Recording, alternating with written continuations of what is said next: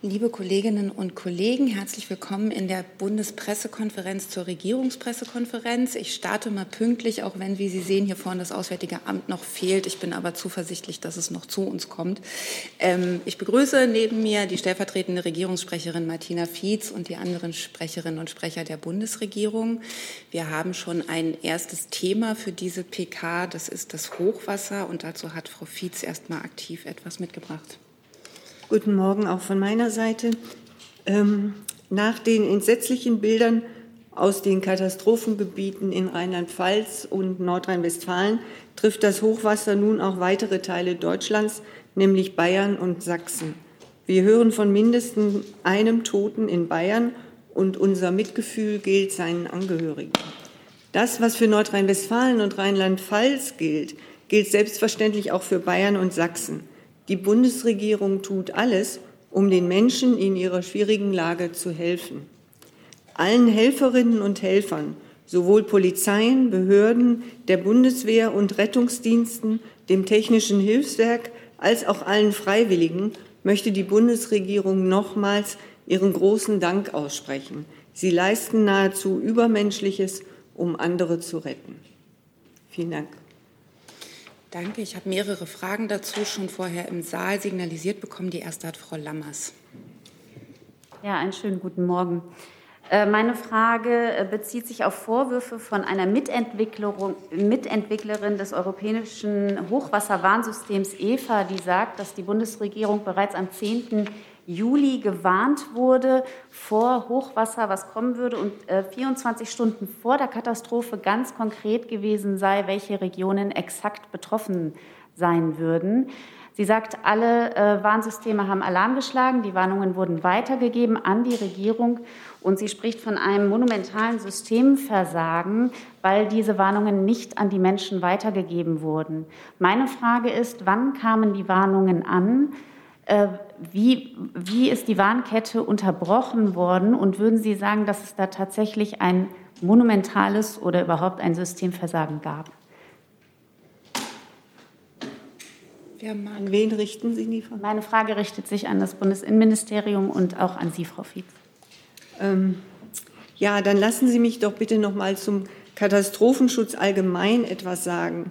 Ähm, die Sicherheit der Menschen zu gewährleisten, ist die Aufgabe eines jeden Staates und seiner Behörden. Und der Bevölkerungsschutz in Deutschland liegt nicht in einer Hand, sondern ist eine gemeinschaftliche Aufgabe. Laut Grundgesetz sind Bund, Länder und Kommunen für die Sicherheit der Menschen in Deutschland zuständig. Der Bund stellt eine umfassende Warninfrastruktur zur Verfügung. Dazu gehören insbesondere das sogenannte modulare Warnsystem und die Warn-App Nina. Diese technischen Instrumente haben während der Flutkatastrophe funktioniert und damit auch zum Schutz der Bevölkerung erheblich beigetragen.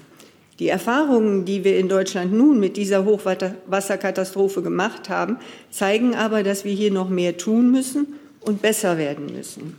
Wir haben aber auch schon in der Vergangenheit gesehen, dass im Bereich des Katastrophenschutzes ein kontinuierlicher Verbesserungsbedarf besteht.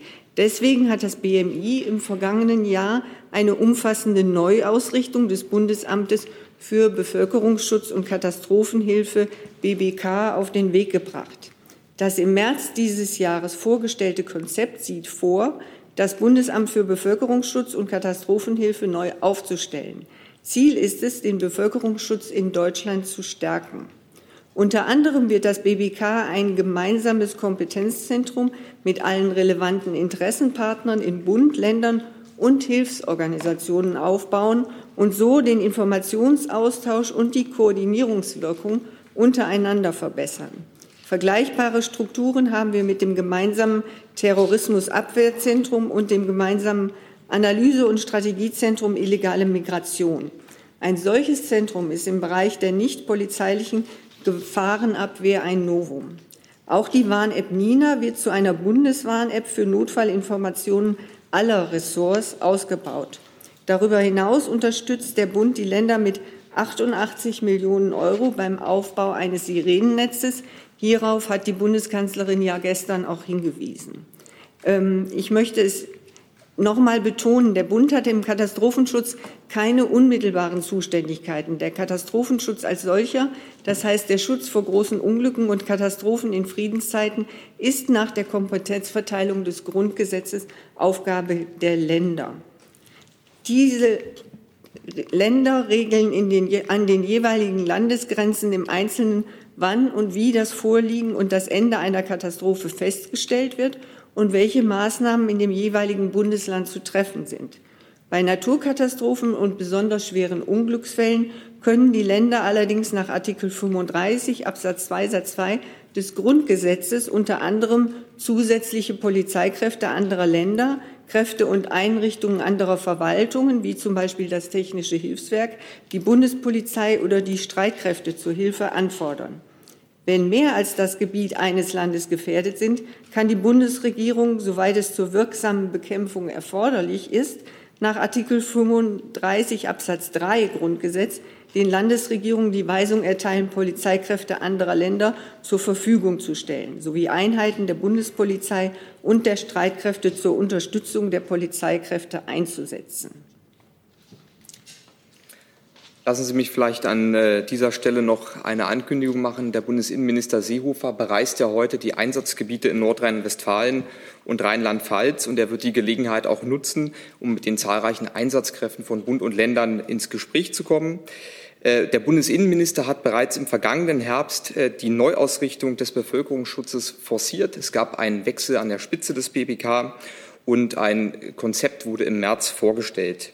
Die Kompetenzen und Ressourcen des BBK, die derzeit nur für den Spannungs- und Verteidigungsfall vorgehalten werden, müssen künftig auch im Friedensfall genutzt werden können. Dieser Reformbedarf wird momentan angegangen.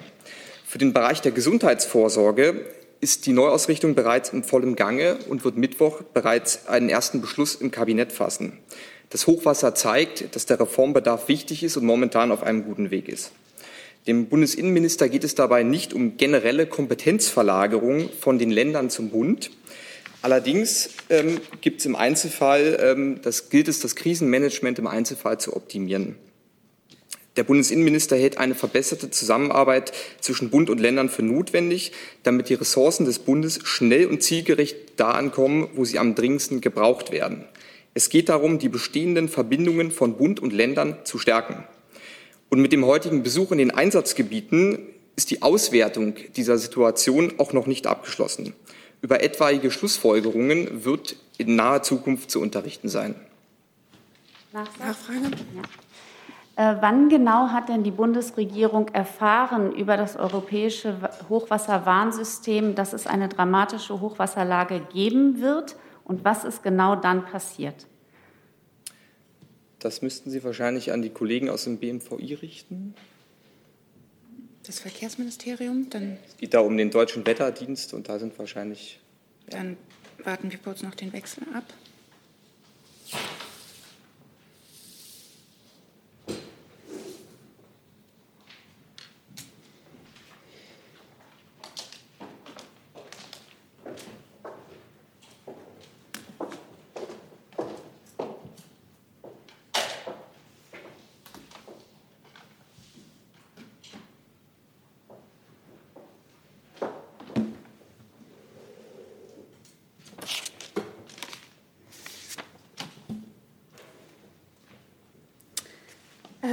Genau. Also, ich kann gerne erstmal ganz grundsätzlich was sagen zum Thema äh, Deutscher Wetterdienst. Der Deutsche Wetterdienst gehört ja zum Geschäftsbereich unseres Hauses, ähm, warnt vor Wetterlagen und Unwetterlagen. Ähm, er veröffentlicht die Informationen auf verschiedene Weise, also über die Webseite, es gibt eine Wetter-App, über soziale Medien, ähm, über die Medien generell. Ähm, und also der Deutsche Wetterdienst liefert also erst mit ganz grundsätzlich die Information und er informiert und warnt auch die Katastrophenschutzeinrichtungen in der Bundesrepublik Deutschland ähm, über oder vor drohenden Wetterlagen. Ähm, genau, das heißt, er gibt also amtliche Warnungen heraus vor Wettererscheinungen. Ähm, Dazu zählen auch äh, beispielsweise Sturm- und Gewitterwarnungen. Ähm, genau, und dazu gibt es ein ähm, Warnmanagement mit einem 24-stündigen Schichtbetrieb, auch äh, im Nationalen Warnzentrum in Offenbach ähm, und an sechs weiteren Standorten in Deutschland. Ähm, Genau, und dann gibt es eben diese vielfältigen Abgabesysteme ähm, per E-Mail, per SMS oder Fax. Ähm, die Internetseite gibt es natürlich und es gibt auch eine ähm, Nummer, die eingerichtet wurde, wo sich auch die Katastrophenschutzeinrichtungen ähm, dran wenden können. Genau. Ähm, wann jetzt wer wie wo informiert wurde, da liegen mir jetzt gerade keine Informationen vor. Da würde ich ähm, bitten, auch vielleicht gegebenenfalls nochmal direkt beim Deutschen Wetterdienst ähm, nachzufragen. Hey Leute, Thilo hier. Unsere naive Arbeit in der Bundespressekonferenz und unsere wöchentlichen Interviews, die sind nur möglich, weil ihr uns finanziell unterstützt. Und damit das so bleibt, bitten wir euch, uns entweder per Banküberweisung oder PayPal zu unterstützen. Weitere Infos findet ihr in der Podcast-Beschreibung. Danke dafür. Die nächste Frage zu dem Komplex, vielleicht noch eine Anmerkung. Ich habe gerade online auch viele Fragen zum Thema Fluthilfe, ähm, ähm, Hilfen nach der Flut, finanzielle Hilfen. Ich würde das gerne hinten anstellen, erstmal beim Thema Katastrophenschutz bleiben, dass wir hier nicht einen wilden Wechsel der Sprecher vorn haben.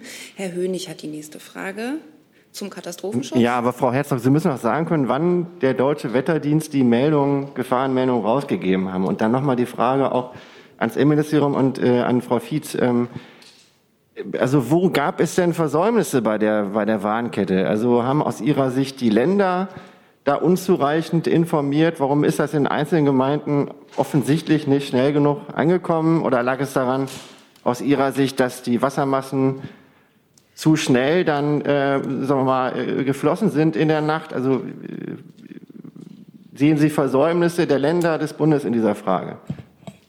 Also ich kann ganz grundsätzlich dazu nur noch mal sagen, was gestern ja auch beispielsweise bei der Pressekonferenz in Adenauer gesagt worden ist, dass die Hochwasserschutzsysteme alle aktiviert waren, ähm, dass die äh, Beteiligten vor Ort aber sagen auch, dass der, äh, diese Wassermassen in einer bislang nicht gekannten Ausmaße äh, gestiegen und mit einer Geschwindigkeit angekommen sind, die man bislang dort so nicht kannte.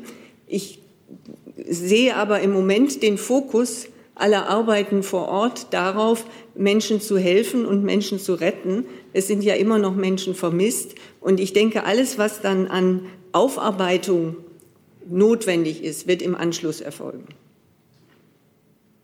Äh, dann vielleicht noch eine Nachfrage. Es gibt ja auch Stimmen im politischen Raum, die jetzt mehr Kompetenzen für den Bund fordern beim äh, Katastrophenschutz, beim Hochwasserschutz. Herr Lorenz, Sie haben gesagt, das ist nicht geplant, wäre das aber nicht notwendig. Den letzten Satz habe ich jetzt nicht verstanden. Wäre das nicht notwendig, dass der Bund mehr Kompetenzen bekommt?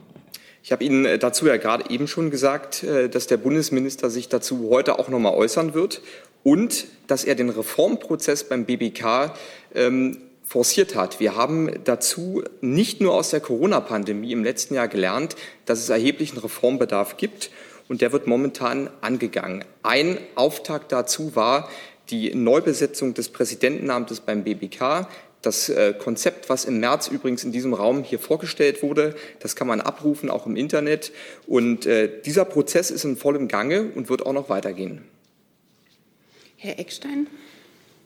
Direkt anknüpfend zum Thema Katastrophenschutz. Der Landkreistag fordert die rechtliche Grundlage dafür, dass alle Bürgerinnen und Bürger via SMS über drohende Katastrophen wie jetzt ein Hochwasser gewarnt werden können. Wie steht die Bundesregierung dazu? Ähm, vielleicht die Frage ans BMI.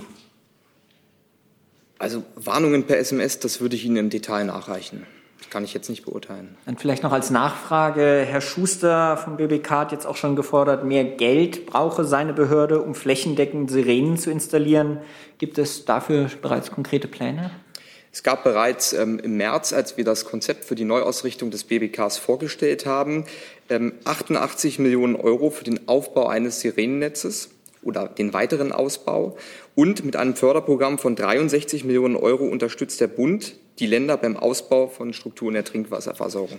Das sind alles Teilaspekte, die bereits laufen und die im Gange sind. Und es wird jetzt äh, darum gehen, den Reformbedarf quasi abzuarbeiten und natürlich auch Schlussfolgerungen aus dieser Situation zu ziehen. Herr Körper? Äh, Frau Fietz, Sie haben gesagt, die NINA-App hätte funktioniert. Die An die betroffenen Anwohner vor Ort sagen, hat sie nicht. Um 23.09 Uhr hätten die am Mittwochabend eine Warnung über die CAT-Warn-App bekommen. 23.09 Uhr war ja sehr spät. Wie kann das sein und wie stehen Sie dazu, dass die Anwohner sagen, die App hat nicht funktioniert? Ähm, ich hab, wir haben die Information bekommen, dass die App funktioniert habe. Dann müsste man eventuell vor Ort noch mal klären, wie die Sache tatsächlich war. Und an das BMI auch nochmal die Frage. Der Behördenchef Schuster hat sich ja gestern in Interviews geäußert und deutlich unzufrieden damit, wie auf seine Reformvorschläge und seine Finanz, seinen Finanzbedarf in der Bundesregierung reagiert wird. Was sagen Sie dazu?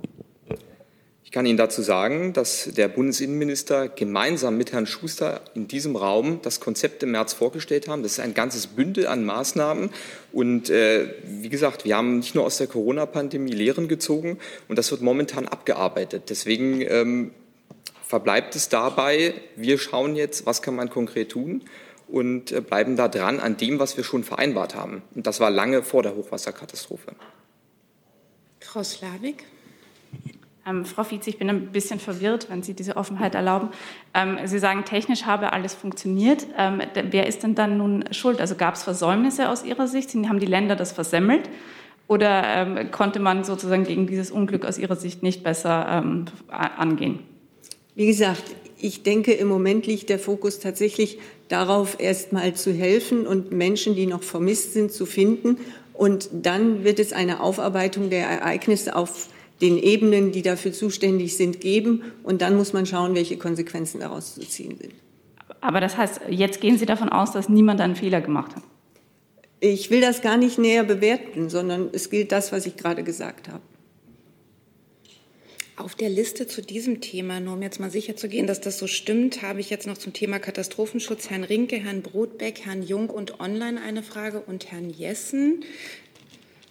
Ähm, dann ziehe ich jetzt zunächst mal die Online-Frage vor. Alexander Kissler von der Neuen Zürcher Zeitung fragt, kann die Bundesregierung mit Sicherheit sagen, dass kein einziges Todesopfer in der Flutkatastrophe auf ein mangelhaftes staatliches Warnsystem zurückzuführen ist?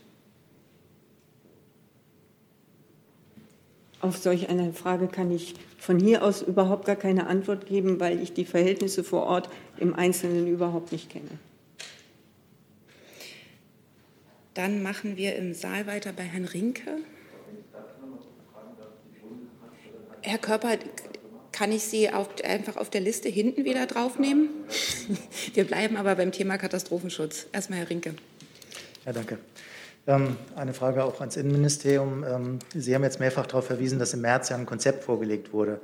Äh, nun ist die Umsetzung des Konzeptes ja möglicherweise nicht mehr das, was jetzt gebraucht wird, weil man jetzt neue Erkenntnisse hat. Also können Sie uns sagen, wann ein neues Konzept vorgelegt wird? Und es gab auch Kritik daran, dass man sich zu sehr in den letzten Monaten und Jahren auf eine digitale Warnsystemschiene konzentriert hat. Also wie sinnvoll ist der Ausbau auch von alten Instrumenten, nenne ich die mal, Sirenen haben Sie schon erwähnt, aber auch zum Beispiel von UKW Sendern. Also die funktionieren auch, wenn Mobilfunknetz oder Stromnetz ausfallen. Also ich kann das eigentlich nur wiederholen. Wir haben im März ein äh, Konzept ähm, beschlossen und es geht darum, das Konzept abzuarbeiten. Da stehen viele wichtige Sachen drin. Es, hat, es ist relativ lang und ähm, bevor viele neue Konzepte geschrieben werden, müssen wir erstmal das umsetzen, was wir vereinbart haben. Gleichwohl ist natürlich ähm, diese Hochwassersituation jetzt auch noch nicht abgeschlossen. Und ähm, Frau Fietz hat es gerade auch gesagt, in der gegenwärtigen Situation stellen sich da auch keine Schuldfragen. Es geht darum, Menschenleben zu retten, die Bergungsarbeiten abzuschließen und den Aufbau voranzubekommen. Und deswegen ist das erstmal abzuwarten. Aber Entschuldigung, darf ich nochmal nachfragen? Mhm. Ähm, so ganz verstehe ich es nicht. Also Sie, Sie sagen, dass das Konzept ähm, so umgesetzt werden soll, wie es im März beschlossen wurde, aber es kann ja sein, dass jetzt ganz andere äh, Dinge erforderlich sind als die, die man im März identifiziert hatte. Das ist ja letztlich, ähm, wir haben es mit der Corona-Pandemie allen vor Augen geführt, dass es äh, bestimmte Bereiche gibt, die vielleicht nicht optimal funktionieren. Und äh, deswegen hat ähm, eine Neuausrichtung des Katastrophenschutzes begonnen und ähm, der Reformprozess ist insgesamt noch nicht abgeschlossen. Der läuft. Und da werden sicherlich auch die Erkenntnisse aus der jetzigen Hochwassersituation weiter einfließen. Ich würde ganz gerne in diesem Zusammenhang noch mal wiederholen, was die Kanzlerin gestern zu diesem Komplex gesagt hat. Ich zitiere, sie hat gesagt, schauen Sie, wir überlegen natürlich nach jedem Ereignis, was kann man besser machen, aber es gibt angesichts der Geschwindigkeit auch Situationen, in denen man den Naturgewalten ein Stück ausgeliefert ist. Wir können jetzt nicht versprechen, dass wir das verhindern können, sondern wir können nur sehen, dass die gesamte Extremwetterereignisse weniger werden. Das wird aber nicht innerhalb weniger Minuten, äh, Monate gelingen. Und dann, dass natürlich schon Schlussfolgerungen gezogen worden sind. Das ist das, was der Kollege aus dem BMI auch noch mal im Detail erklärt hat. Und dass man natürlich auch weiterhin schauen wird, ob aus den Ereignissen jetzt weitere Schlussfolgerungen zu ziehen sind. Herr Brotbeck. Herr Lavrenz, ist es denn zutreffend, dass dieser Behördenfunk, dieser digitale POS in Rheinland-Pfalz in den Einsatzgebieten, wie Sie es nennen, nicht funktioniert hat? Haben Sie Kenntnis darüber, ob er in NRW funktioniert hat? Haben Sie Kenntnis darüber, ob er in Bayern jetzt gerade funktioniert und in Sachsen? Das reiche ich Ihnen im Detail nach. Dann Herr Jung mit der nächsten Frage. Ich möchte nochmal äh, die Antwort haben zu der Warnung der europäischen, des europäischen Hochwasserwarnsystems. Das, da geht die Warnung ja an die nationalen Regierungen, wie Belgien, wie auch an die Bundesregierung. Und Frau Herzog, da finde ich es ein bisschen frech, jetzt äh, von Ihrer Seite zu sagen, wir sollen uns beim Wetterdienst melden. Die Warnung geht an Sie. Also können Sie uns auch sagen, wann Sie diese Warnung erhalten haben? Also erstmal muss ich äh, dazu sagen, wie jetzt das europäische Warnsystem konkret mit unserem zu tun hat, muss ich jetzt zugeben, die Info habe ich jetzt gerade nicht im Kopf. Das kann ich gerne noch mal nachfragen. Insofern müsste ich da eben erst noch mal mich selber informieren, wie da genau die Meldekette ist. Ich kann für den deutschen Wetterdienst eben sagen, da habe ich ja gerade noch mal ähm, klargestellt, was die Aufgaben des deutschen Wetterdienstes sind, auch äh, mit Blick auf die Einrichtungen für den Katastrophenschutz, eben zu informieren über diese Wetterlagen und äh, wann der Wetterdienst welche Informationen konkret wie rausgegeben hat. Auch da muss ich einmal um Verständnis bitten. Das liegt mir gerade nicht vor. Deshalb eben der Tipp, direkt beim DWD nachzufragen. Die Kollegen und Kolleginnen und Kollegen können da sicherlich auch sehr schnell Auskunft darüber geben. Aber es geht explizit nicht um den Deutschen Wetterdienst. Der wird auch nicht gewarnt von der EFAS, sondern Sie als Regierung werden gewarnt von der EFAS. Und ich möchte und wir möchten wissen, wann Sie gewarnt wurden. Das muss doch, äh, das müssen Sie doch wissen wie gesagt, wie ich gerade gesagt habe, wie da genau die Meldekette ist, die Warnkette. Diese Informationen habe ich jetzt gerade nicht parat. Da muss ich einfach um Verständnis bitten. Da kann ich jetzt keine Auskunft geben. Da müsste ich mich einmal selber informieren. Dann warten wir da auf die Nachreichung. Herr Jessen? Ja, ähm, es gab eben, um Warnsysteme auszuprobieren, im vergangenen Jahr nach längerer Pause den ersten bundesweiten Warntag im glaube 10. September, der ist von Ihrem Haus, Herr Lavrenz, als Fehlschlag bezeichnet worden. Es ist schiefgegangen. Es sollte im Folgejahr, also in diesem Jahr, gefixt repariert werden. Das ist nicht passiert. Es wird jetzt angekündigt, es soll einen bundesweiten Warntag in 2022 geben. Äh, können Sie erklären, warum eine solch wichtige Struktur, die nachweisbar nicht funktioniert, nicht innerhalb eines Jahres in einen funktionsfähigen Zustand versetzt werden kann und welchen Anteil hat dieses strukturelle Versagen an dem Desaster, über das wir jetzt diskutieren. Ja, Sie liegen richtig, dass der Warntag im vergangenen Jahr nicht funktioniert hat und Sie haben das Wort Fehlschlag verwendet. Das trifft auch so zu. Es hat auch genau deswegen ich hatte vorhin von verschiedenen Aspekten gesprochen, warum der Katastrophenschutz in Deutschland neu aufgestellt werden muss. Und Pandemie-Warntag war sicherlich auch so ein Aspekt, der dazu beigetragen hat, dass da Reformbedarf ähm, angekündigt wurde. Ähm, deswegen hat es auch einen Wechsel an der Spitze des BBK gegeben. Der Warntag in diesem Jahr ist ähm, in das kommende Jahr verschoben worden, übrigens schon vor einigen Wochen. Das ist jetzt keine Erkenntnis, die aufgrund oder mit dem Hochwasser zusammenhängt. Der ist verschoben worden und äh, wird im kommenden Jahr wieder durchgeführt. Die Frage ist doch, warum dauert das so lange? Es ist, wie gesagt, äh, als mehr als ein halbes Jahr vergangen. Sie arbeiten mit Warnsystemen, von denen Sie wissen, dass sie nicht funktionieren. Damit rauscht man dann doch sozusagen in vollem Bewusstsein des Risikos in das rein, was wir jetzt haben. Warum ist das so? Wir arbeiten daran, dass diese Systeme funktionieren. Es ist auch schon angesprochen worden, beispielsweise die Nina Warn-App. Die hat nach unserer Einschätzung sehr gut funktioniert. Ähm, und ähm, nach meinen Erkenntnissen haben in manchen Kommunen auch Sirenen funktioniert. Und es ist jetzt Aufgabe dessen ähm, zu untersuchen, wo hat etwas funktioniert und wo nicht und wer trägt dafür die Verantwortungen. Und dann Herr Körper nochmal.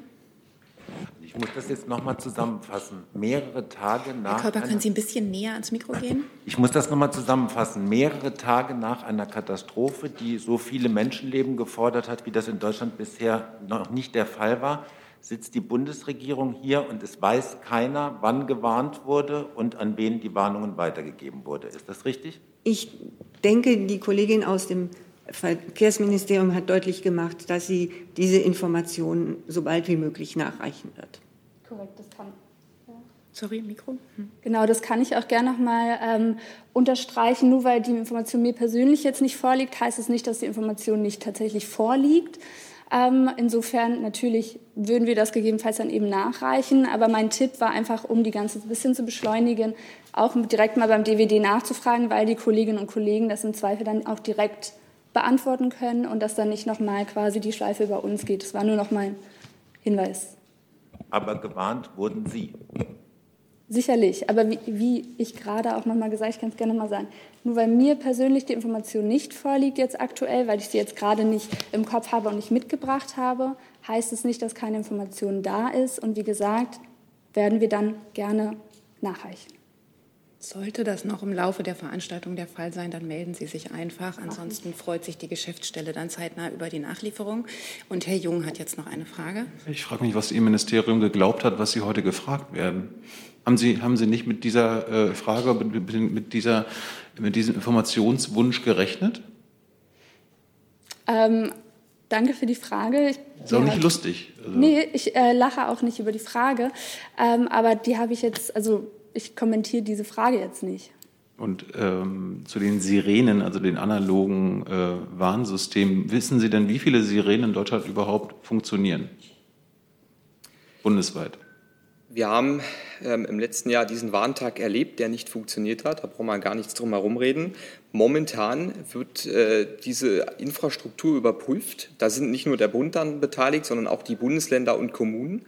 Und dann wird es zeitnah einen neuen Warntag geben, 2022. Das ist angekündigt und da wird das durchgeführt. Ja, ja, aber der Warntag sollte ja dieses Jahr schon stattfinden, ein Jahr später. Jetzt haben wir, fast der Kollege Jassen hat es ja gerade gesagt, neun, zehn Monate später. Sie wissen heut, heute, zehn Monate später, immer noch nicht, wie viele Sirenen funktionieren, wie viele nicht funktionieren. Also die, Korrekt? Die, die Warnlandschaft im Katastrophenschutz ist relativ umfangreich. Es gibt ja nicht nur Sirenen und Apps, sondern es gibt auch tradierte Medien, es gibt Rundfunk und andere Geschichten. Und äh, diese Infrastruktur ausreichend zu synchronisieren, dass sie gut ineinander greift, ist eine durchaus komplexe Aufgabe. Und genau deswegen wird daran gearbeitet, nächstes Jahr einen ordentlichen Warntag abzuhalten. Weitere Fragen zu dem Aspekt Katastrophenschutz? Herr Rinke? Ja, Lavrenz, jetzt nach der Antwort muss ich auch tatsächlich nochmal nachfragen. Äh, das heißt, also bis zum nächsten Jahr äh, können wir uns nicht sicher sein, dass wenn jetzt noch eine Katastrophe passiert, dass dann die Warnsysteme funktionieren würden. Das ist doch eigentlich die Schlussfolgerung aus dem, was Sie jetzt gerade sagen. Das ist Ihre Einschätzung. Wir arbeiten daran, dass die Systeme funktionieren und das ist eine durchaus komplexe Aufgabe. Und ähm, ja, es bleibt dabei bei den Maßnahmen, die ich Ihnen dazu äh, erläutert habe. Wir haben im März die Neuausrichtung des BBKs beschlossen. Da fließt viel Geld rein, auch in die Sireneninfrastruktur und das gilt es jetzt abzuarbeiten. Und dann wird es im nächsten Jahr einen neuen Warntag geben. Herr Jessen? Ja, es wurden ja jetzt konkrete, verschiedene konkrete Fragen gestellt. Es ist äh, nachvollziehbar, dass Sie nicht alle Detailantworten da haben. Können Sie uns bitte zusagen, dass Sie auf die hier gestellten konkreten Fragen äh, Antworten nachliefern? Das, das machen wir üblich so und äh, ich reiche Ihnen nach, was konkret noch nicht erläutert wurde. Und Frau Lammers nochmal. Ja, nochmal eine Nachfrage zu dem Warntag. Wenn man feststellt, dass das ganze System nicht funktioniert, wieso wird man dann nicht unmittelbar tätig? Das ist ja eine Sache, wie man jetzt gesehen hat, da geht es um Leben und Tod. Wir sind ja unmittelbar tätig geworden und ähm, die Neuausrichtung ist im vollen Gange. Und äh, die Warninfrastruktur wird gerade überprüft und punktuell reformiert, da wo es sein muss. Und das ist ein Vorgang, der einfach noch nicht abgeschlossen ist. Und da bitte ich um Verständnis, dass das läuft. Es wird wieder einen Warntag geben, nicht in diesem Jahr, das steht fest, aber ihn wird es geben. Ich würde das, Herr Brotbeck, noch dazu, ansonsten Gut, dann Herr Brotbeck gerne mit einer letzten Frage. Da ich noch andere Aspekte und ein, mindestens ein neues Thema habe, würde ich es dann gern verlassen. Nur ganz kurz, äh, Sie sagen, die, die, Vorbereitung oder die Abarbeitung dieses misslungenen Warntages ist in vollem Gange. Können Sie das mal definieren, was bei Ihnen in vollem Gange bedeutet? Also man stellt fest, es funktioniert etwas nicht, dann gibt man sich ein Jahr Zeit, es zu reparieren, dann verdoppelt man die Zeit ähm, auf zwei Jahre, um es zu reparieren und dann den Warntag zu machen. Was gibt uns die Sicherheit, dass wir es nicht wieder verdoppelt und wieder in vier Jahren noch nichts haben? Ich habe dem jetzt eigentlich auch nichts mehr hinzuzufügen. Dann würde ich gerne zum zweiten Aspekt des Unwetters kommen. Das ist die Hilfe für die Betroffenen, wo wir das Finanzministerium vorhin bräuchten. Ich würde Sie aber bitten, mit dem Innenministerium zu wechseln, da wir auch das Wirtschaftsministerium dafür vorhin brauchen.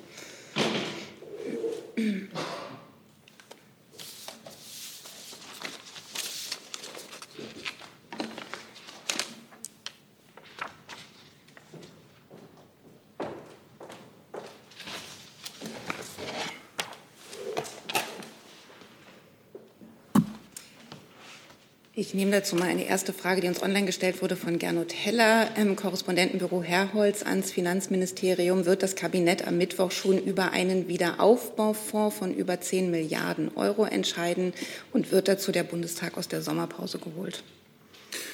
Herr Bundesfinanzminister Scholz hat sich ja bereits äh, zu den Hilfen des Bundes äh, geäußert. Er hat gesagt, dass die übermorgen im Kabinett äh, sein sollen. Äh, dazu ist der Minister mit der Bundeskanzlerin und auch mit dem Bundesinnenminister im Gespräch. Der Minister hat bereits äh, betont, dass der Bund den Menschen in den betroffenen Gebieten beistehen wird.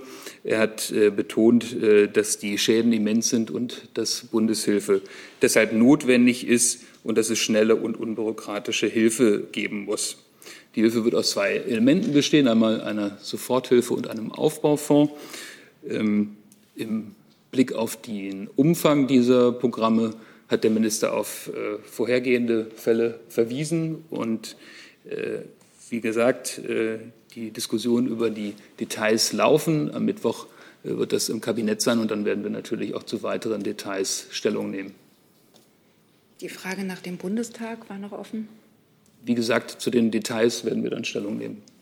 Dann eine Frage von Tim Braune, Rheinische Post. Der fragt nochmal, mit welcher Hilfe können oder Unterstützung können Betroffene ganz konkret rechnen? Ähm, in welcher Höhe die Soforthilfe, zinslose Darlehen ähm, zum Wiederaufbau von Häusern etc. Und können betroffene Kommunen auch EU-Mittel beantragen? Darauf kann ich nur verweisen, auf das, was ich eben gesagt habe. Der Minister hat schnelle, unbürokratische Hilfen angekündigt. Äh, die Bundesregierung arbeitet mit Hochdruck an diesen Hilfen. Und sobald die Hilfen im Kabinett beschlossen sind, werden wir dazu Details bekannt geben. Dann hier im Saal eine Frage von Frau Joachim. Ja, auch an Herrn Kohlberg. Ähm, 2013 nach der Hochwasserkatastrophe in Deutschland hat Deutschland auch aus dem EU-Solidaritätsfonds Gelder erhalten. Rechnen Sie damit, dass es diesmal auch so sein wird? Also wir werden alle Möglichkeiten nutzen, um die Menschen dort äh, vor Ort äh, zu unterstützen. Und äh, wie gesagt, Details äh, werden wir übermorgen bekannt geben. Äh, Im Moment laufen die Arbeiten in der Bundesregierung. Herr Rinke. Auch eine Frage an Herrn Kolberg. Es, ich, die Kanzlerin hat gestern gesagt, dass man nicht bis Mittwoch warten müsse, um Hilfen auszuzahlen, sondern dass die Länder in Vorleistung treten können. Äh, damit die Hilfe eben sehr viel schneller ankommt. Das heißt ja, dass sehr viel Geld durch die Kommunen und die Länder schon bis Mittwoch ähm, ausgegeben werden könnte. Ist das auch die Position des Finanzministeriums, dass diese Hilfen dann vom Bund rückerstattet werden an die Länder oder wie stellen Sie sich das Verfahren vor?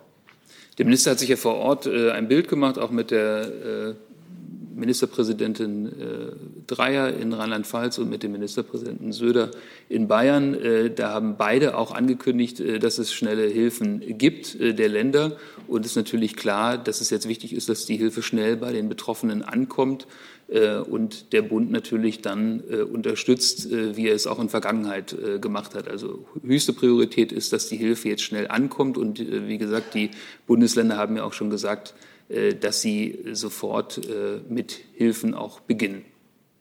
Aber das war jetzt nicht die Antwort auf die Frage. Es geht eher darum, ob die Länderkosten dann vom Bund übernommen werden. Oder gehen Sie davon aus, dass die Länder ihren Teil zu tragen haben? Das wird äh, so sein wie in Vergangenheit, dass der Bund seinen Beitrag leistet. Äh, und der Minister hat ja gestern und auch in den Tagen zuvor äh, immer wieder betont, dass es eine gemeinschaftliche Aufgabe ist von Bund und Ländern. Theo Gers vom Deutschlandfunk fragt nochmal mit Blick auf die Höhe und den Verweis auf frühere Katastrophen, ähm, wie hoch waren die Zahlungen des Bundes bei früheren vergleichbaren Hochwasserkatastrophen, zum Beispiel beim Oder-Hochwasser? Dazu hat der Minister sich ja gestern geäußert, dem habe ich hier nichts hinzuzufügen. Können Sie es vielleicht noch mal sagen? Dann muss der Kollege das leider nachhören. Herr Hönig. Mal nachgefragt, anknüpfend an die Frage des Kollegen Rinke. Was bedeutet denn für Sie schnell? Das ist ja eine Frage, die viele Betroffene vor Ort sich jetzt, sich jetzt fragen. Also wann werden die Hilfen ausgezahlt? Noch in dieser Woche? Und dann eine Frage an Herrn Wagner. Der Minister hatte eine Fluthilfenpauschale angekündigt in Höhe von 10.000 Euro. Wie wird das technisch ablaufen? Werden das zinslose Darlehen sein? Werden das äh, Zuschüsse sein, wie bei den Corona-Hilfen? Also was, was ist da geplant? Und auch nochmal die Frage, wann kommt die Hilfe bei den Betroffenen an? Die Auszahlung wird wie immer über die Länder passieren. Äh, das ist ganz klar. Äh, der Bund wird seinen Teil oder wird einen Teil der Kosten übernehmen, so wie das auch in der Vergangenheit der Fall war. Die wie ich ja eben schon betont habe, Ministerpräsidentinnen äh, der betroffenen Länder haben schon angekündigt, dass äh, sehr schnell Hilfe jetzt kommt. Ob die schon ausgezahlt wird, wie die ausgezahlt wird, äh, das haben die Länder in der Hand. Der Bund wird auf jeden Fall sehr zügig unterstützen. Ähm, ja, kann ich zum einen noch mal ergänzen und auf das eigentlich auch äh, hinweisen, was äh, Herr Kolberg gesagt hat. Ähm, wir stimmen uns in der Bundesregierung ab zu den Hilfen. Ähm, aus Sicht des Ministers natürlich auch wichtig, dass die gewerbliche Wirtschaft äh, dort äh, mit unterstützt wird, wie das ja auch beim letzten Mal auch der Fall war äh, bei den Fluthilfen 2013. Ähm, und daneben hat der Minister auch noch mal deutlich gemacht, dass er dafür plädiert, für sogenannte Corona-Fluthilfen. Ähm, Hintergrund ist, dass es natürlich in den betroffenen Regionen äh, dort Gewerbe, äh, äh Gewerbetreibende, ähm, Eisdielen, äh, Restaurants, äh, auch kle kleine Betriebe jetzt, nachdem sie schon mit Corona ähm, im Lockdown keinerlei Umsätze gemacht haben können, denen jetzt natürlich neben dem materiellen Schaden, dass, ihnen, dass sie alles wieder aufbauen müssen, die komplette äh, Geschäftseinrichtungen und so weiter, die ihnen auch noch komplett jetzt der Umsatz ausfallen wird für Monate. Und äh, da hat der Minister deshalb plädiert, dass wir diesen wirklich doppelt Betroffenen, die eine Krise in der Krise erleben, ähm, dass für die nochmal zusätzlich äh, Geld zur Verfügung gestellt wird, aufbauend auf Programmen, die wir im BMWI auch schon aufgesetzt haben und hat dort von ähm, Hilfen, von Pauschalen von bis zu 10.000 Euro gesprochen, die dann als Zuschüsse an die Betroffenen ausbezahlt werden sollten. Zu genau diesem Programm gibt es auch eine Frage von Kerstin Gammelin von der Süddeutschen Zeitung. Die von Herrn Heller sehe ich dazu jetzt beantwortet. Wenn nicht, bitte noch mal melden. Aber Frau Gammelin fragt noch, ob auch das Kanzleramt und das Finanzministerium diesem Vorschlag folgen. Also ich kann nur noch mal sagen, was ich eben ja schon äh, ausgeführt habe. Die Gespräche in der Bundesregierung laufen im Moment und wir werden am Mittwoch äh, die Einzelheiten vorstellen. Dem kann ich mich auch nur anschließen. Gibt es weitere Fragen zu diesem Thema, Herr Jessen? In einem etwas äh, weiteren Sinne, es geht um den Begriff Mitigation, den die Kanzlerin gestern auch verwendet hat. Ähm, wenn ich den hier Fragen stelle, das ist keine finanzielle äh, Frage im engeren Sinn. Ist das okay? Das ist okay. Äh, die Kanzlerin hat gestern gesagt, ähm, Mitigation sei nicht nur in Afrika ein Thema, sondern Anpassung an die äh, Auswirkungen von Klimawandel und so weiter müsse auch hier betrieben werden. Ähm, warum, Frau Fietz, hat die Kanzlerin den Begriff Mitigation in dem Zusammenhang anders verwendet, als er bislang in der Klimadebatte verwendet wird? Es gibt die Begriffe Mitigation und Adaption. Hier wurde unter Mitigation von der Kanzlerin offenbar Anpassung verstanden. Das ist nicht das, was man in der wissenschaftlichen Community und im politischen Diskurs darunter versteht. Da bedeutet Mitigation Vermeidung von Klimawandel. Ist das ein Lapsus gewesen oder eine bewusste Begriffsumdefinition? Ich kann jetzt hier die Sätze der Kanzlerin äh, nicht interpretieren. Die stehen für sich. Ja, aber äh, wenn ein Begriff, der eine feste Bedeutung hat, in einer erkennbar anderen Bedeutung verwendet wird, vielleicht könnten Sie dann nachreichen, was in diesem Fall die Kanzlerin mit Mitigation tatsächlich gemeint hat. Also ich denke mir, aus dem Kontext geht sehr deutlich hervor, was die Kanzlerin gemeint hat.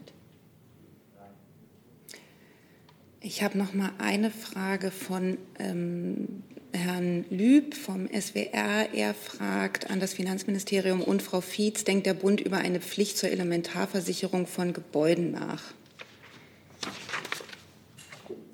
Ähm, wie gesagt, jetzt geht es ja erst einmal darum, äh, die Menschen äh, in ihren, äh, den Menschen in ihrer akuten Notlage beizustehen. Und dann wird zu sehen sein, ob im Bereich des Versicherungsrechts Änderungen notwendig sind. Ähm, die Bundeskanzlerin hat sich auf Nachfrage zur Frage nach einer verpflichtenden Elementarschadenversicherung geäußert und gesagt, dass dies die wirtschaftliche Fähigkeit von Privatpersonen und Unternehmen auch überfordern kann. Ähm, die Kanzlerin hat aber auch erklärt, dass man zu diesem Aspekt durchaus im Gespräch bleiben sollte. Dem habe ich nichts hinzuzufügen. Ich habe jetzt noch Herrn Rinke, Herrn Hönig und Frau Joachim. Ist eine Frage dazu zu diesem Aspekt? Also zum Thema Hochwasserschäden, wenn ich das richtig sehe, dass Sie Hochwasser, Hochwasser klar, aber Elementarschadenversicherung jetzt nicht. Dann ist auf der Liste der nächste Herr Rinke. Ja, auch eine Frage an Frau Fietz. Es geht nochmal um die, um den, die Reise der Kanzlerin gestern nach Rheinland-Pfalz. Können Sie uns sagen, ob die Kanzlerin plant, auch in andere vom Hochwasser betroffene Gebiete zu reisen, also entweder Nordrhein-Westfalen oder Bayern. Und können Sie noch mal sagen, warum sie sich für Rheinland-Pfalz entschieden hatte? Also wenn wir Ankündigungen zu machen haben, ähm, dann werden wir die äh, Ihnen so bald wie möglich auch mitteilen. Und ähm, die Entscheidung für Rheinland-Pfalz war im Grunde genommen ähm, eine, die ähm, darauf fußte auch, dass sie ähm, am äh, Freitag früh bereits mit dem Krisenstab in Rheinland-Pfalz äh, gesprochen hatte und dann äh, wurde da auch schon gesagt im Anschluss, dass man über einen Besuch im Gespräch sei und ein Gespräch mit Nordrhein-Westfalen und dem Krisenstab dort hat sie auch am Freitagabend äh, noch mal geführt und ähm, auch da haben wir am Anschluss gesagt, dass über einen Besuchstermin nachgedacht wird und sobald wir da nähere Informationen haben, würden wir Sie informieren. Also, wenn ich kurz nachfrage, es hatte also keine politischen Gründe, warum sie sich für Rheinland-Pfalz entschieden hat? Das würde ich jetzt als überinterpretiert betrachten. Herr Hönig. Die, äh, die, Bundeskanzlerin und andere Regierungsvertreter, also namentlich Herr Scholz, Herr Altmaier, haben jetzt ähm, als Reaktion auf die ähm, Katastrophe auch gesagt, mehr Tempo beim Klimaschutz. Äh, da fragt man sich, inwieweit sehen Sie Versäumnisse beim Klimaschutz in der vergangenen Legislaturperiode? Und Sie hätten ja noch die Möglichkeit, weil die Regierung ja noch im Amt ist, jetzt ja noch Maßnahmen zu treffen. Also zum Beispiel könnten Sie die Ausbaumengen für die erneuerbaren Energien äh, ja, erhö erhöhen. Also was bedeutet das konkret mehr Tempo? Ist da bis zum Ende der Legislaturperiode jetzt noch was Konkretes geplant oder sagen Sie, das ist eine Aufgabe der neuen Bundesregierung? Also ganz grundsätzlich gesagt, verstärken wir unsere Anstrengungen, um die neuen Klimaziele des Bundesklimaschutzgesetzes zu erreichen. Deutschland soll schon 2045 klimaneutral werden und wir wollen bis 2030 den Treibhausgasausstoß um mindestens 65 Prozent senken. Wir haben ein Sofortprogramm 2022 auf den Weg gebracht und das Klimaschutzprogramm 2030 beschlossen. Es wird Aufgabe der nächsten Bundesregierung sein, über die geeigneten Schritte zur Umsetzung zu entscheiden. Wir haben auch eine neue Dynamik auf EU-Ebene. Europa soll bis 2050 der erste klimaneutrale Kontinent werden. Die Europäische Kommission hat am 14. Juli mit dem sogenannten Fit for 55-Paket ein umfassendes Paket mit Vorschlägen zur Umsetzung vorgelegt. Dazu werden nun die konkreten Verhandlungen zwischen dem Europäischen Parlament und dem Rat beginnen. Die Bundesregierung begrüßt das Paket grundsätzlich und steht zur ambitionierten Ausrichtung der EU-Klimapolitik. Unser novelliertes Klimaschutzgesetz berücksichtigt das neue 2030 Klimaziel der Europäischen Union, das eine Minderung von 55 Prozent im Vergleich zu 1990 vorsieht. Wir müssen den Klimaschutz weltweit noch entschlossener voranbringen. Wir sind daher dankbar, dass die Vereinigten Staaten dem Pariser Klimaschutzabkommen wieder beigetreten sind. Und wir begrüßen ausdrücklich, dass auch viele andere Länder ankündigen, ihre Anstrengungen für den Klimaschutz zu erhöhen. Wir haben uns gemeinsam dazu verpflichtet, unsere Anstrengungen regelmäßig zu überprüfen und an die Entwicklungen anzupassen. Neben einem ambitionierten Klimaschutz müssen wir unsere Lebensverhältnisse immer mehr an den Klimawandel anpassen. Mit der deutschen Anpassungsstrategie fördert die Bundesregierung seit 2008 Klimaanpassungsmaßnahmen in den Ländern und insbesondere in den Kommunen. Allein der Aktionsplan Anpassungs 3 beinhaltet rund 180 konkrete Maßnahmen aller Ressorts. Dabei gehen wir von projektartigen zu längerfristigen Maßnahmen über. Etwa ein Viertel aller Maßnahmen, dazu gehört die verstärkte Einrichtung von natürlichen Überflutungsflächen beispielsweise, fällt unter diese Daueraufgabe. Zudem sind Klimaschutz bzw. Klimaanpassungsmaßnahmen im Rahmen der Städtebauförderung als Fördervoraussetzung festgelegt. Also Sie haben gesagt, das wird Aufgabe der nächsten Bundesregierung sein, äh, die Umsetzung zu machen. Das heißt, es kann ja noch sein, dass die amtierende Regierung erst ein halbes Jahr im Amt ist. Das heißt, bis dahin passiert nichts mehr. Es wird ständig geschaut, was an Anpassungsmaßnahmen möglich ist. Langfristig angelegte ähm, Strategien werden dann aber gegebenenfalls von der neuen Regierung weiterentwickelt werden müssen. Ich habe jetzt auf der Liste zu dem Aspekt noch zum Thema Unwetter, Frau Joachim. Dann wurde mir das Thema Pegasus genannt und von Herrn Jung und Herrn Jessen jeweils noch mal neue Themen, bei denen ich nicht weiß, was sich dahinter verbirgt. Daher würde ich das Thema dann gerne verlassen. Kann ansonsten nicht zu so sagen, dass wir alle Themen heute schaffen. Ähm, dann Frau Joachim mit der nächsten Frage. Noch eine Frage an Herrn Kohlberg. Es geht ähm, nochmal um die, ähm, um die Hilfen, die finanziellen. Es zeichnet sich ja jetzt schon ab, dass es sehr hohe ähm, Spendengelder, also dass die Höhe der Spendengelder sehr hoch ist bis jetzt schon und das wird ja sicherlich noch einiges dazukommen. Wurde das in den, bei den vergangenen, bei vergangenen Katastrophen, wurde das auf, äh, auf die staatlichen Hilfen, äh, wurde das mit einberechnet oder wurde die staatlichen Hilfen, haben die sich nochmal extra zusammengesetzt, also ohne die Spendengelder oder sind die damit drin gewesen, was die Höhe angeht? Also wir werden uns jetzt oder sind dabei, uns anzuschauen, wie viel Geld äh, benötigt wird, um die Schäden äh, zu beseitigen. Das, da muss man sich natürlich äh, auch die Entwicklung angucken. Wir haben ja eben auch gehört, dass jetzt auch eben andere Bundesländer betroffen sind. Und dann werden wir uns auch noch mal zu den einzelnen Zahlen äußern wie das private Spendenaufkommen ist äh, und, und, wofür dann auch gespendet wird, äh, das äh, ist, glaube ich, jetzt nicht Aufgabe vom Bundesfinanzministerium, das zu kommentieren. Ähm, äh, ja. Aber ist das noch eine Nach aber ist das in, bei den vergangenen Katastrophen, ist das mit, ist das eine extra Posten sozusagen oder ist das in staatlichen Hilfen mit einberechnet gewesen? Ich habe dem nichts hinzuzufügen. Dann würde ich das Thema jetzt gern verlassen und zu einem neuen Thema kommen. Da hat Herr Eckstein die erste Frage und vielleicht, ich bin nicht sicher, ob bei dem Thema auch das Innenministerium gefordert sein könnte. Vielleicht können Sie zwischenzeitlich auch wieder wechseln.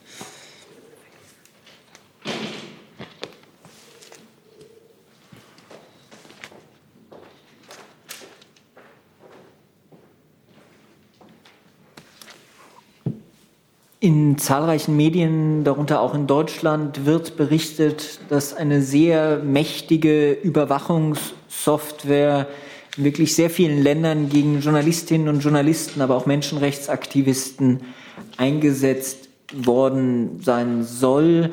Ähm, die Frage an die Bundesregierung, vielleicht ans Bundesinnenministerium, wie bewerten Sie, dass mit solchen Spionagetools gegen Akteure der Presse vorgegangen wird? Ich kann nur für Deutschland sprechen und in Deutschland gilt Recht und Gesetz und sämtliche Maßnahmen von Ermittlungsbehörden müssen sich genau danach richten. Und für besondere Ermittlungsmaßnahmen, ich sage jetzt einfach mal Telekommunikationsüberwachung, gilt in Deutschland ein Richtervorbehalt als Nachfrage, die, es wurde gezeigt, dass auch von ausländischen Staaten, in Frankreich gibt es bei zahlreichen Medien die Fälle, dass auch aus dem Ausland Journalistinnen und Journalisten offensichtlich gezielt überwacht wurden. Der Deutsche Journalistenverband hat jetzt die Bundesregierung aufgefordert, zu klären, ob auch hierzulande Journalistinnen und Journalisten durch Pegasus oder vergleichbare Programme überwacht worden sind. Liegen Ihnen dazu Erkenntnisse vor oder werden Sie das überprüfen?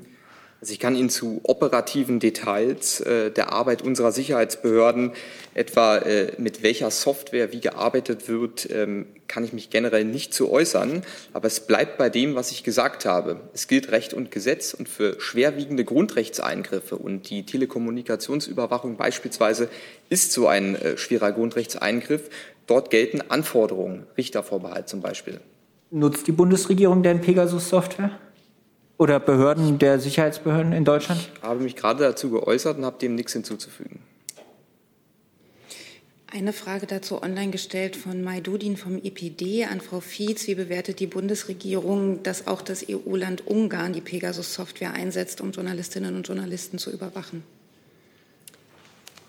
Ich kann dazu nur sagen, dass die Bundesregierung die Berichterstattung über die Spionagesoftware zur Kenntnis genommen hat. Weitere Fragen hier im Saal. Frau Joachim. Ja, dazu nochmal die Nachfrage. Also, äh, das hat ja die Kollegin gerade schon erwähnt. Die Recherchen legen ja nahe, dass ähm, auch Ungarn diese Software nutzt, um regierungskritische äh, Journalisten etc. zu überwachen. Ähm, wie sehen Sie das? Muss es da Konsequenzen geben oder wie bewerten Sie das? wenn überhaupt, kann ich nur für die Bundesregierung sprechen und für die Ereignisse hier in Deutschland. Und äh, wie gesagt, ähm, ich kann ähm, nur sagen, die deutschen Sicherheitsbehörden halten sich an Recht und Gesetz. Herr Jung. Ist denn der Einsatz dieser Pegasus-Software vereinbar mit deutschem Recht und Gesetz? Oder anders gefragt, können Sie ausschließen, dass deutsche Behörden Pegasus verwenden? Ich habe Ihnen gerade dazu gesagt, dass ich mich zu operativen Details nicht äußern kann. Es bleibt dabei, dass wir strikt nach Recht und Gesetz gelten und vielleicht ganz grundsätzlich niemand wird überwacht, weil er einer journalistischen Arbeit nachgeht. Ganz grundsätzlich nicht. Aber die, dann bleibe ich bei der Frage, ist Pegasus mit deutschem Recht und Gesetz vereinbar? Weil darauf äh, ist ja ein sehr überspezifisches Dementi jetzt.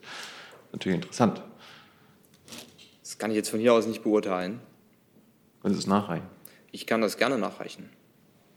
Aber lassen Sie mich bitte nochmals betonen, dass eine freie Presse und ein freier Rundfunk von besonderer Bedeutung für das Funktionieren eines demokratischen Staates und einer demokratischen Gesellschaft sind. Und nach der Rechtsprechung des Bundesverfassungsgerichts unterliegt der gesamte Bereich publizistischer Tätigkeit von der Beschaffung von Informationen bis zur Verbreitung von Nachrichten dem verfassungsrechtlich eingeräumten Schutz. Und dazu steht die Bundesregierung auch. Herr Eckstein. Es gibt jetzt Forderungen, dass internationale Abkommen gestärkt werden müssen, auch was die Exporte von solcher Überwachungssoftware angeht. Wird sich die Bundesregierung dafür stark machen oder setzt sich vielleicht sogar schon ein? Ich habe in diesem Komplex jetzt nichts weiter zuzufügen. Weitere Fragen zu diesem Thema sehe ich nicht. Dann Herr Jung, war das das Thema oder haben Sie noch ein neues? Dann bitte. Aber es schließt ganz gut an, weil es, äh, bei mir geht es auch um die Gefährdung der Pressefreiheit sowie äh, Überwachung. Frau Fietz, äh, ich habe beim Besuch der Kanzlerin in Washington und bei Herrn Biden nicht mitbekommen, dass sie sich in Sachen nachweislicher Überwachung der NSA in Deutschland beim US-Präsidenten eingesetzt hat, dass das aufhört, dass sie sich für die Freilassung von Julian Assange eingesetzt hat. Ne? Also das ist ja die amerikanische konkrete Gefährdung der Pressefreiheit bei Herrn Assange. Und äh, hat sie sich dann für die nachweislichen Drohnenangriffe via Rammstein äh, eingesetzt. Bei all diesen drei Themen habe ich nichts von ihr gehört. Sie haben in den Pressekonferenzen hören können, was besprochen worden ist. Was darüber hinaus in vertraulichen Gesprächen besprochen worden ist, darüber kann ich Ihnen hier keine Angaben machen. Sie können ja sagen, ob das der Kanzlerin wichtig war, ob sie das angesprochen hat. Ich kann dem nichts weiter hinzufügen. Weitere Fragen zu dem Thema sehe ich nicht. Dann habe ich Herrn Jessen noch mit einem neuen Thema. Ja, das geht, geht ans BMI und äh, das Auswärtige Amt hätte ich dann auch gerne noch dazu. Dann warten wir bitte kurz den Sitzplatzwechsel ja. ab.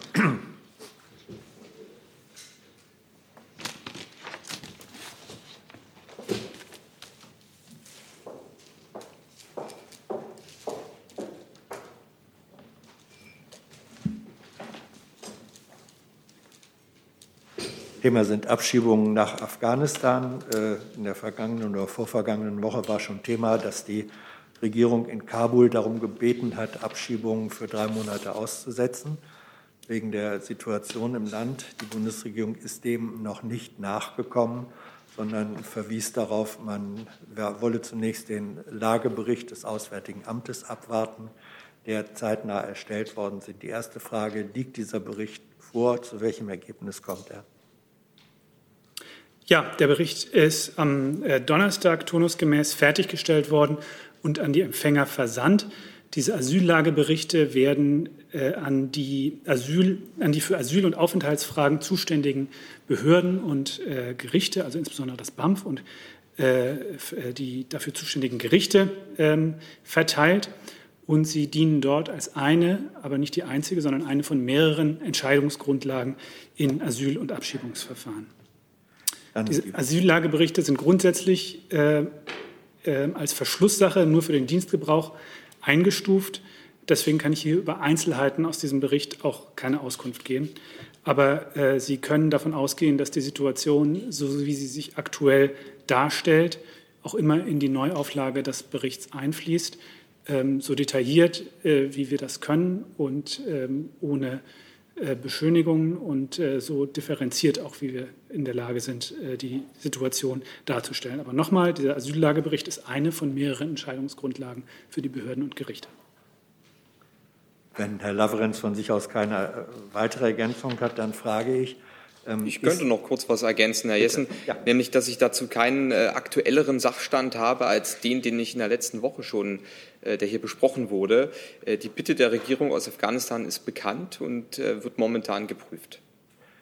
Können Sie uns dann sagen, ähm, wie viel Prozent der BAMF-Entscheidungen zur Gewährung von Schutzstatus für Afghanen von Gerichten, ich sage es mal lax, einkassiert worden sind?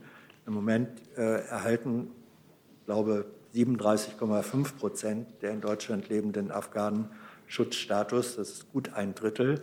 Und sehr viele dieser Entscheidungen wurden von Gerichten inzwischen kassiert. Können Sie uns sagen, wie hoch die Zahl und äh, der prozentuelle Anteil der von den Gerichten als äh, falsch kassierten BAMF-Entscheidungen liegt? Also die exakte Zahl müsste ich Ihnen dazu nachreichen. Mache ich Bitte. gerne. Hey Leute, hier sind Thilo. Und Tyler. Jung und Naiv gibt es ja nur durch eure Unterstützung. Hier gibt es keine Werbung, außer für uns selbst. Das sagst du jetzt auch schon ein paar Jahre, ne? Ja. Aber man muss ja Aber mal wieder darauf halt, hinweisen. Ne? Stimmt halt. Ne? Und ihr könnt uns per Banküberweisung unterstützen oder PayPal. Und wie ihr das alles machen könnt, findet ihr in der Podcast-Beschreibung. Herr Jung? Herr Lavratz, können Sie noch mal kurz sagen, warum dort jetzt so lange geprüft wird in Sachen afghanische äh, Meldung? Das ist ja auch keine Bitte der afghanischen Regierung. Die müssen ja äh, dem, der Landung eines Abschiebeflugs zustimmen. Und wenn die sagen, ja, der, der, der Flug kann quasi aus Deutschland ja abheben, das ist ja ihre hoheitliche äh, Entscheidung, aber die darf hier, der darf hier nicht landen was müssen Sie denn da jetzt noch genau prüfen? Das verstehe ich nicht. Wir prüfen die Bitte der afghanischen Regierung und stimmen uns auch mit unseren europäischen Partnern dafür ab, dass es ein einheitliches Vorgehen gibt. Und das braucht einfach ein bisschen Zeit. Ja, aber warum, warum, warum nennen Sie das eigentlich eine Bitte? Die afghanische Regierung lässt Abschiebeflüge nicht mehr in Afghanistan landen. Das ist doch dann keine Bitte, sondern einfach eine Ansage wir prüfen dieses Gesuch, was da eingegangen ist. Und äh, wenn ich dazu neuere Erkenntnisse habe, teile ich es Ihnen ja auch gerne mit. Weitere Fragen zu dem Thema sehe ich nicht. Auch weitere Fragen, Herr Rinke? Anderes Thema. Ein Thema ans Gesundheitsministerium. Und zwar zum Thema Impfen. Äh, da gab es Berichte, dass äh, bei Kreuzimpfungen, die ja nun auch ähm, nicht üblich, aber ja, normal geworden sind, es Probleme gibt bei der Einreise in bestimmte andere Länder. Können Sie das bestätigen, dass etwa die USA ähm, Vorbehalte haben gegenüber den hier praktizierten Misch- oder Kreuzimpfungen? Ich kann Ihnen sagen, dass dazu internationale Gespräche geführt werden zur Anerkennung von Kreuzimpfungen. Und diese Gespräche laufen, ja. Okay, aber die Gespräche laufen ja nur, weil es anscheinend Probleme gibt. Sonst müsste man ja nicht reden. Diese Gespräche fanden auch schon vorab statt, um halt ähm, die Anerkennung von Kreuzimpfungen nicht nur in Europa, sondern auch international ja, zu festigen. Okay. Darf ich nochmal nachfragen? Mhm. Können Sie uns bitte sagen, mit welchen Ländern es da vor allem Probleme gibt? Das kann ich Ihnen jetzt nicht sagen, aber eventuell könnte ich dann nachreichen. Danke. Weitere Fragen dazu sehe ich nicht. Weitere Fragen zu anderen Themen sehe ich jetzt auch tatsächlich nicht mehr. Nachreichungen schaue ich nochmal, auch nicht mehr akut jetzt. Dann bedanke ich mich für heute bei unseren Gästen fürs Kommen, für Ihr Interesse und Ihre Fragen. Tschüss, bis zum nächsten Mal.